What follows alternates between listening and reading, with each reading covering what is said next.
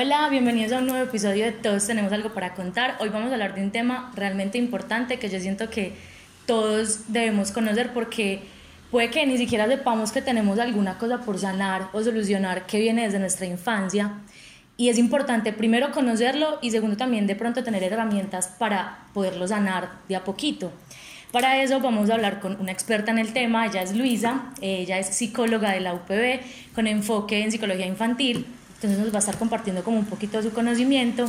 Muchas gracias por estar aquí. Muchas gracias por la invitación. Entonces vamos a empezar a hablar. Eh, la verdad estoy como muy emocionada por hablar de este tema. Y bueno, empezamos. Yo quiero dar primero trauma y herida infantil. Pues obviamente es lo mismo. Bueno, yo creo que pues frente a ese punto es muy importante que tengamos en cuenta que todo depende como del enfoque que nosotros decidamos darle. ¿Por qué hago como este aparte, por así decirlo? Porque dependiendo como de la orientación teórica que nosotros planteemos para entender esta situación, eh, la connotación cambia. Entonces, por un lado, para nosotros un trauma desde la psicología dinámica pues básicamente eh, es una experiencia que es innegociable. ¿Por qué digo innegociable? Porque podría yo decir que absolutamente todos los seres humanos tenemos, tenemos algún tipo de trauma asociado a nuestras pautas de crianza, a la relación que teníamos con nuestras figuras de apego primaria, que suelen ser padre, madre, etc. Pero, por ejemplo, eh, es mucho más usual que eso lo enfoquemos como desde el punto de la herida infantil. Ahí recuerdo mucho una conversación que tenía yo con un colega hace mucho tiempo que mencionaba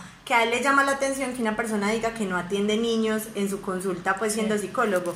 Porque nosotros los psicólogos dinámicos creemos que todos los motivos de consulta de los adultos casi siempre vienen derivados de acontecimientos que tuvieron lugar durante la infancia, entonces casi todos los motivos de consulta son heridas infantiles. Pero si lo miramos ya como desde la parte teórica, pues yo busqué una definición como muy concisa que dice que una, un trauma es un choque o impresión emocional muy intenso causado por algún hecho o acontecimiento negativo que produce en el subconsciente de una persona una huella duradera que no puede o tarda en superar.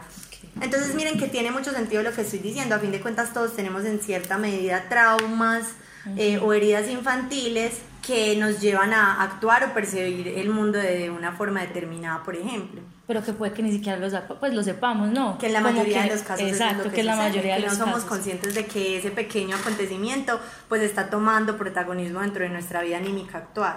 Bueno, y entonces, ¿a qué se debe, por ejemplo, esto? Pues es algo que solamente pasó como algo malo que tuvimos en nuestra infancia o también podemos tener algún tipo de herida o trauma. Si uno perdió que tuvo una infancia bonita, pues que mi, mi infancia fue muy linda, entonces yo siento que no tengo ningún trauma o herida por sanar. A mí, pues, por eso me parece una experiencia muy interesante porque realmente yo podría aquí hablar de la generalidad pues de los procesos que yo acompaño con pacientes adultos y lo que me ha permitido ver es que la gran mayoría o inicialmente describen su infancia como un acontecimiento muy positivo o como algo muy chévere y que recuerdan pues como más que todo centrados en los buenos recuerdos entre comillas o por el contrario, lo que pasa es que aparece ese limitante, entre comillas, en el cual le empiezan a decir, yo no me acuerdo casi de cosas que, que pasaron en mi infancia, como, ah, no, es que yo casi no recuerdo acontecimientos de mi infancia. Y realmente cuando uno empieza como a indagar ahí a profundidad, se da cuenta que ambos hechos son influyentes. Tanto si tú tienes recuerdos muy positivos de tu infancia como si tienes recuerdos que decides pasar por alto y se decides pasar por alto, pues es como un hecho muy inconsciente. Tenemos que tener en cuenta que todo eso igual va a influir. Y que hay ciertos hechos puntuales que van a generar mayor eco que, que otros, pero pues que ese eco puede ser algo tan sencillo como, ay, un día yo me perdí en un centro comercial y habrá personas que digan, no, pues eso es una bobada. Pero hay que ver qué significó eso en la vida de la persona para llegar a instaurarse como un trauma o una herida infantil a nivel general. ¿Qué está tosiendo eso de que Pues entonces, ¿cómo nos podríamos dar cuenta como que de pronto tenemos eso? O sea, ya lo, lo mencionabas, de pronto es algo que, que no, pues no recordamos mucho nuestra infancia o así, pero ¿cuál crees tú que es el, como el factor principal para uno, hey, parce, ¿será que yo de pronto tengo una herida por sanar un trauma? Bueno, yo creo que pues ahí es muy importante que tengamos primero presente que todas las personas tenemos formas muy diversas de hacerle frente a las situaciones. Eso es lo que nosotros los psicólogos llamamos popularmente como los mecanismos de afrontamiento psicológico. Y absolutamente todas las personas tienen formas muy diversas de hacerle frente a las problemáticas que se le van presentando. Y por problemáticas no entendamos únicamente como las situaciones de crisis propiamente, como una ruptura de relación de pareja o cosas muy trascendentales, sino que hay incluso la presencia a veces de situaciones muy menores que pueden llegar a ser generadoras de malestar. Yo creo que la, pues la primera duda que puede sembrarnos ahí, pues como el hecho de que tal vez haya una herida o una huella infantil pendiente por tramitar, sea la presencia de ese malestar. Ese malestar puede aparecer en las relaciones interpersonales con las amistades o inconformidad con la forma en la que yo manejo ese tipo de situaciones que se me van presentando o uno que es muy disiente y que también suele manifestarse con frecuencia como motivo de consulta es el, tema de las relaciones de pareja. A veces llegamos y pues me pasa mucho que el, el, el discurso es yo vine porque siento que todas mis relaciones de pareja han sido iguales a pesar de que las personas son diferentes. Entonces ahí cuando uno empieza a decir, bueno, tal vez hay una huella, una herida de infancia o un trauma que está influyendo en que esta persona inconscientemente busque la presencia de cierto patrón específico dentro de sus relaciones de pareja y pues que eso puede estar generando malestar. Incluso yo creo que ahí es tener en cuenta que incluso cuando yo estoy en una relación que a mí me parece, entre comillas, muy buena, porque a veces esos apegos hacen que uno sienta que esa relación, pues en el fondo es buena, siempre hay algo que a uno le prende las, las alarmas o le genera dudas, como no, yo siento que esto del todo no me cuadra, o siento que hay un malestar ahí frente a esta relación al que yo como que no logro darle forma. Entonces eso es como lo que básicamente uno busca cuando acude a un proceso de psicoterapia, tratar de darle forma a esas dudas que aparecen ahí como pues de cierta forma, sin una forma específica, como pixeladas, entre comillas, y tratar de esclarecer un poquito eso que se está presentando. Claro, pues obviamente lo que mencionas es súper importante y es no a todas las personas se les manifiesta pues de la misma manera, eso es súper claro eh, cómo dejarlo. Pero también entonces, porque uno entonces empieza, ¿será que yo tengo uno? ¿Será? ¿Será? Hay ciertas pues hay un área como general o hay algunos tipos de heridas o hay pues o cómo se pueden clasificar o bueno yo creo que pues algunos hechos que nos pueden dar como luz de que pues efectivamente sí hay como una necesidad puntual ahí pues yo creo que en primer lugar uno nunca debería desatender eh, ese malestar. O sea, si uno en algún momento tiene la duda, yo creo que no está de más que uno la explore y diga, bueno, definitivamente sí o con esto confirmo que no, no tengo nada pendiente como por tramitar. Eh, yo creo que también analizar la funcionalidad de lo que uno está sintiendo. O sea, si digamos yo siento que ah, es algo que me abruma, que me sobrepasa, que yo no encuentro los mecanismos de afrontamiento psicológico que les mencionaba ahorita como para hacerle frente a eso que se me está presentando, yo creo que es pues como un motivo en el que uno diría vale la pena explorar esta herida, darle lugar, darle forma.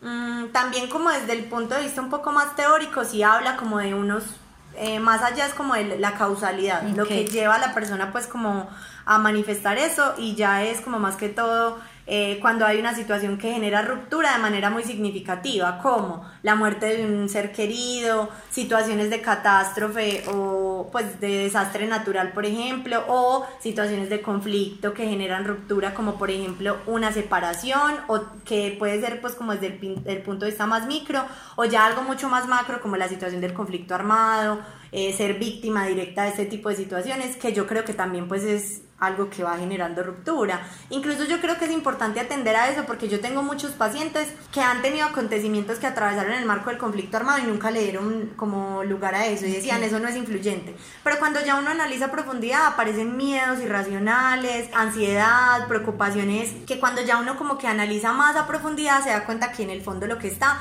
es como esa vivencia que se repite, ese miedo constante porque tuvo una exposición significativa a una situación de violencia o de peligro.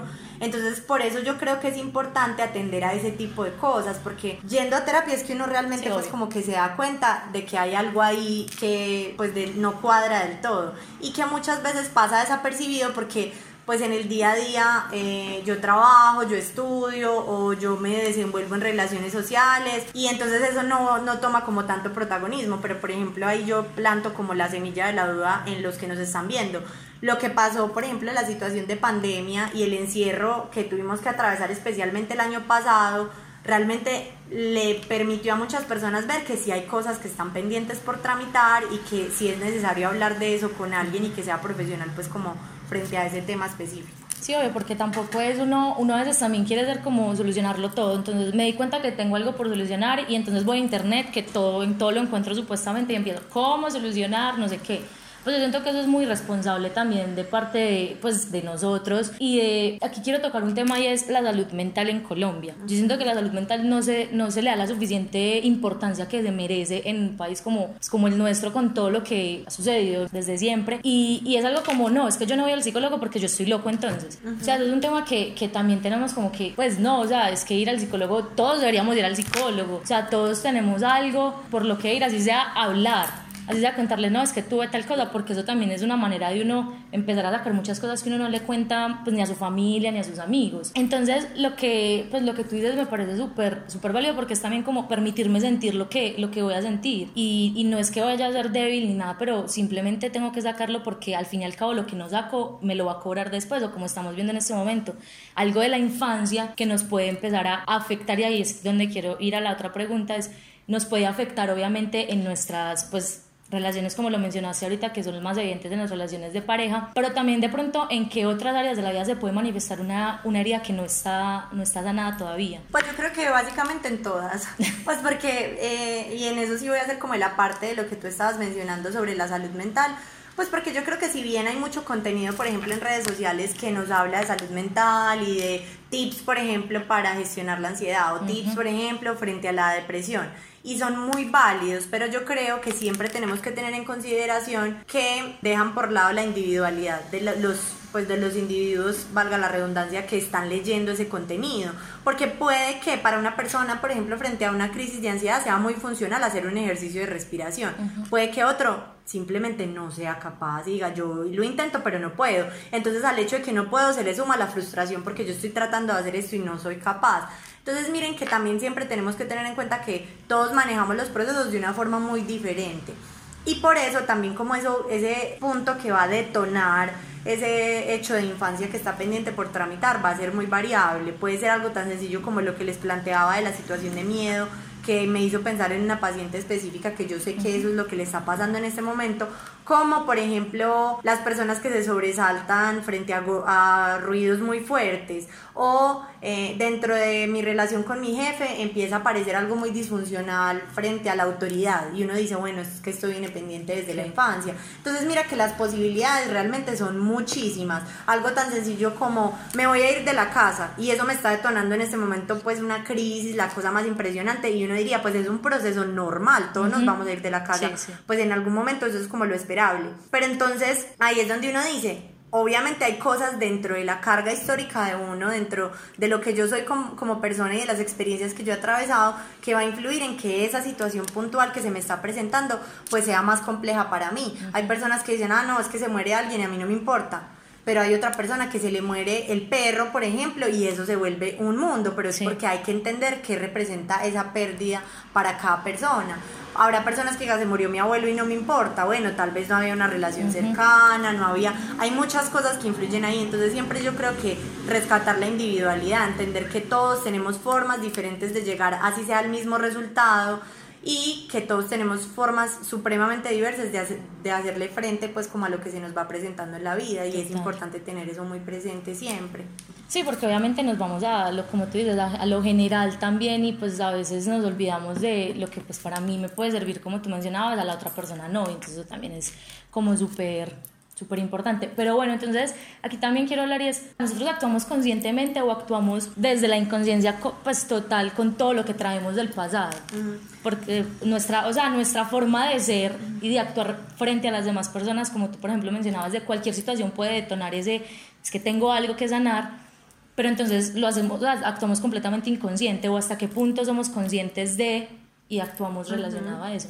Bueno, frente a eso yo creo que es claro, pues es, es, importante que tengamos ahí muy como muy claro, muy específico que es como un conjunto de ambas cosas realmente. Nosotros los psicólogos dinámicos, básicamente como la premisa a través de la cual acompañamos los procesos es que hay que hacer consciente lo inconsciente para poder encontrar formas nuevas de ser y de hacer. Entonces, frente a eso, y te voy a hacer como la contextualización que yo le hago a mis pacientes en la primera cita. Eh, yo les describo como si nosotros vamos caminando siempre por una línea recta, que yo se los describo como si fuera uno caminando por un asfalto o una carretera que ya está construida. Y tú vienes caminando por ese camino, pues que ya tú mismo lo has ido forjando. Y a veces cuando nos tomamos el trabajo de devolvernos sobre ese mismo camino, uno empieza a identificar ciertas grietas. Y en esas grietas es donde básicamente está como contenido todo el material inconsciente que también tiene una relación muy directa con la parte emocional. Entonces como que ese piso sobre el que venimos caminando es lo más consciente y racional, lo que yo puedo poner en palabras y logro entender de lo que soy. Y esa parte inconsciente son como esas grietas que cuando uno las mira uno dice como ve aquí qué estará pasando en esta grieta qué fue lo que se me quedó y que uno realmente pues puede seguir caminando por ese camino. Esas grietas no te impiden a ti continuar pero eso también se va mm, fracturando de alguna forma y en algún momento va a pasar su cuenta cobro, como dicen por ahí. Es como cuando pasa un camión muy pesado, entonces esa grieta ya se profundiza y se puede hacer un hueco mucho más grande. Entonces es como la forma en la que yo suelo describirlo, porque de todas formas devolvernos y a través del entendimiento, a través de la conciencia, a través de negociar y entender muchas cosas de lo que hay en esas grietas, es que yo siento que se hace como ese proceso de, no sé cómo se dice en el lenguaje de construcción, como tapar esos huecos con cemento, por así decirlo. Entonces eso es como lo que se busca realmente. Ok. Bueno, otra también pregunta que a mí me surge es, ¿repetimos la historia de nuestros padres? Bueno, frente a eso, eh, realmente yo creo que quienes más pueden apropiarse de todo este diálogo serían los psicólogos que se enfocan más en lo que se conoce como constelaciones familiares. Básicamente ellos como de lo que hablan es que cada uno tiene un rol específico dentro de su dinámica familiar, pero también pues a mí me parece me ha parecido muy interesante el estudio pues de, de, esta rama específica porque yo siento que es un rol que tú puedes o no seguir asumiendo. Y cuando tú te haces consciente de ese rol que tú estás asumiendo ya tú tomas una decisión consciente de ese rol que tú estás asumiendo entonces digamos eh, muchas veces esas vivencias de los padres se pueden convertir en una condena si yo no me hago consciente de eso pero ahí también termina siendo muy bonito pues como todo todo este trazar o todo ese, toda esa forma de analizar la, la situación porque por ejemplo y ya voy a hablar como de mi experiencia clínica como tal ¿qué pasa mucho? que entonces yo me engancho tanto en que no quiero ser borracho como mi papá era o no quiero ser un padre ausente como mi papá era pero inconscientemente voy trazando una línea que me va llevando a exactamente ese mismo camino. Porque algo tenemos que tener en cuenta que digamos si yo crecí en un seno familiar que no tenía disponibilidad emocional, lo más probable es que mis mecanismos de afrontamiento apunten a que yo no tenga esa disponibilidad emocional porque no me enseñaron en primer lugar a tenerla. Entonces es como lo que, lo que te decía ahorita, hacer consciente lo inconsciente de eso que puede llegar a estar pasando. Y también entenderlo no como una ofrenda personal en yo voy a ser mejor que mi papá o yo voy a ser mejor que mi mamá o voy a cambiar el curso de la historia porque entonces ya ahí la carga emocional influye mucho en el manejo que le vamos a dar a la situación. No es lo mismo que yo diga yo quiero ser diferente, pero desde mis posibilidades individuales y desde mi voluntad y desde la aceptación de que esa fue la historia que a mí me tocó vivir, a yo hacerlo, yo cambio porque cambio y me voy a enganchar en esa pelea constante por Casi no eso. Exacto. Entonces eso influye mucho y yo creo que ahí nuevamente pues es la invitación a, a entender que si bien obviamente hay muchos procesos que nosotros podemos llevar por nosotros mismos, también eh, hay una frase muy bonita que dice que nadie se salva solo. Entonces también tener eso muy presente y buscar ayuda pues de formas muy diversas. Habrá quienes digan yo voy a terapia, y otros que digan no, a mí me gusta la oración o eh, pues eh, pertenezco al catolicismo o la meditación y el yoga. Hay formas muy, muy diversas, pero sí como prestarle atención a estas dudas existenciales, entre comillas, que van surgiendo y que terminan también siendo muy discientes en la forma en la que nosotros vemos el mundo y cómo nos comportamos. Total. Y ya como por, para finalizar, esta pregunta la verdad pues es como muy general y si no la pues si me dices como es una pregunta terrible pues no importa porque obviamente eh, estamos aquí es como para ampliar este conocimiento sobre, sobre este tema y es cómo podemos evitar crearle una herida o un trauma a un niño pues por ejemplo no sé las personas que tienen un hijo o estamos de cerca de, pues, de, un, de un bebé o de un niño, pues como de nuestro círculo, como desde nuestro lugar, cómo podemos ayudar a que ese, esos traumas o esas heridas no se formen. Bueno, ahí voy a responder pues como en dos puntos centrales. El primero sería que tengamos en cuenta que es imposible, o sea, es imposible que nuestra forma de criar y acompañar el proceso de alguna forma no deje una, una pequeña huella sea grande o sea pequeña, yo por eso siempre rescato que absolutamente todas las personas requieren de un acompañamiento terapéutico, pues porque yo siento que es bajarle ese peso de que la salud mental es eh, pues como de X forma específica y solo se logra de esa forma, eh, y también dejar de pensar o, o destruir un poco esos falsos imaginarios que hay en el ambiente de que las personas que van a terapia es porque están locas. O sea, yo les puedo asegurar que ni el 1% de mis pacientes tienen en este momento un trastorno mental diagnosticado. Obviamente eso no quiere decir que no exista la necesidad de acompañamiento. Entonces, por un lado eso. Y también que tengamos muy presente que nuestras formas de ser y de actuar pueden afectar de cualquier forma a los demás. Porque, pues primero tenemos que tener en cuenta que hay cosas que nosotros vemos como completamente normales y otra persona probablemente no.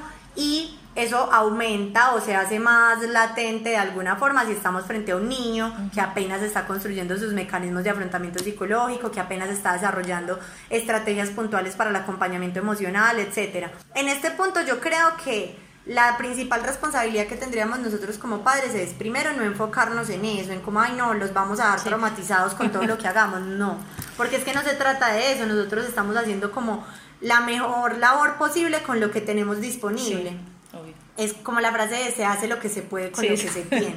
Entonces tener muy presente eso por un lado. Y lo otro, pues yo creo que si nosotros estamos como en esa invitación constante a reconocernos, a autodescubrirnos, a fortalecer ese autodescubrimiento personal, a seguir conectados siempre con nosotros mismos, saber de qué somos responsables nosotros, de qué no somos responsables, sobre qué tenemos control y sobre qué no tenemos control, pues nos ofrece como un panorama más completo para acompañar procesos de otras personas, que yo creo que incluso ahí la premisa es, ¿por qué todos los psicólogos tenemos que ir donde otro psicólogo? Pues primero porque no, lo que refuerzo lo que estaba diciendo ahorita, nadie se salva solo, y segundo porque pues siempre necesitamos como esa visión diferencial para entender el panorama de una forma diferente. Entonces, también tener eso presente, tener que la forma en la que yo entiendo el mundo va a de cierta forma construir la forma en que ese menor entiende el mundo y no hacerlo partícipe pues de mis traumas personales, de mis huellas personales, porque pasa mucho. Entonces, una mamá muy ansiosa se vuelve una mamá sobreprotectora o una mamá que tiene muchos miedos le pone esos miedos a los niños. Entonces, es también tener en cuenta, bueno, si yo soy así, ¿qué voy a hacer yo para tramitar esto y no ponérselo a mi hijo. O también responsabilidades que no tienen los niños, no. Pues yo siento que pasa mucho. Hay muchos padres que también le, le hacen una descarga de responsabilidad al niño, incluso de traumas, como tú decías, no resueltos de ellos y se los pasan. Sí, exactamente, como responsabilizarlos por cosas que no les competen. Y el ejemplo que yo pongo siempre frente a este tema, del tema de la responsabilización, es eh, la gestión emocional. O sea, nosotros a duras penas, de forma y muy mediocre, en la mayoría de los casos logramos gestionar nuestras emociones cuando tenemos rabia, cuando estamos tristes, etcétera, etcétera. Y aún así le pedimos a un niño que apenas está trabajando en la construcción de esa gestión emocional, que sepa autorregularse, que no responda de forma grosera, que no haga pataletas. Entonces es también tener en cuenta eso. Y yo siempre cuando hago acompañamientos en procesos con padres de familia les digo, es que nosotros tenemos que ser conscientes de nuestras potencialidades y de nuestras limitaciones. Porque eso es el guion con el cual nosotros vamos a construir conocimiento y acompañar procesos con ellos. Y a, a partir de conocerme imperfecto, saber cuáles son mis limitaciones y saber también cuáles son mis potencialidades, yo puedo proponer y encontrar una nueva forma de ser y de hacer. Total, wow. O sea, básicamente es, primero, todos tenemos que ir a terapia, o sea, todos necesitamos ese acompañamiento, o por lo menos yo siempre, como les dije, lo he pensado y creo que eso también es la invitación de, hey, no, o sea, como tú decías, no, no, no nos salvamos solos y que siempre hay algo más que podemos descubrir y trabajar por nosotros mismos y no esperemos también a que de pronto estallen esas, esas cositas que teníamos muy guardadas y que de un momento a otro salgan así, pueden que salgan muy mal, porque también muchas veces simplemente nos damos cuenta de tenemos que, cuando ya estamos llevados y no podemos, o, es, o sea, no es que no podamos, pero siento que es más complicado llegar a la solución de, de, ese, pues de ese problema, o no sé, así lo veo yo, no sé cómo pues lo veas tú. Sí, es que yo creo que en el fondo, y aquí también voy a repetir algo que le digo con mucha frecuencia a mis pacientes, y es, bueno, entonces muchas veces llegamos a la conclusión de que ese problema está ahí, pero como que no va a hacer nada con ese problema por el momento. Entonces yo siempre les digo, bueno, es que eso se puede meter debajo del tapete, como dicen por ahí. Uno barre y mete todo el mugre debajo del tapete. Pero uno siempre tiene que tener presente que eso igual está ahí. O sea, por más que lo hayas metido bajo el tapete, eso no se desapareció, sigue estando ahí metido bajo el tapete. Entonces ya tú tienes que decidir si vas a dejar que eso esté bajo el tapete toda tu vida o en algún momento vas a acordarte que eso está metido bajo el tapete y vas a decir, bueno, yo voy a hacer algo con esto que tengo metido bajo el tapete, del tapete, lo voy a sacar a la basura o lo voy a barrer bien o lo voy a aspirar, no sé, hay muchas formas diferentes como para hacerle frente a eso, pero eh, la responsabilidad está en saber que eso está pendiente y trabajar por tramitarlo. No, súper, yo creo que ya con eso podemos cerrar este episodio. Luisa, muchas gracias en serio por estar aquí, por compartir obviamente todo tu conocimiento. Eh, no sé si quieras decir algo más. No, muchísimas gracias por la invitación. Eh, me parecen estos espacios supremamente valiosos. Yo creo que a veces es como información que nosotros necesitamos escuchar de otras personas, pues porque si la escuchamos del amigo que está alrededor o nos parece que no tiene como tanta relevancia y tanto eco. Y pues reforzar también la invitación a preocuparse por su salud mental, tener en cuenta que pues las necesidades de todos son diversas y partir de esa voluntad de querer hacer algo con esas necesidades ya habla pues como de un camino o de, de estar bien encaminado como dicen por ahí. Bueno, no, súper, ya con eso podemos cerrar. Muchas gracias a todos y nos vemos en el otro episodio. Chao.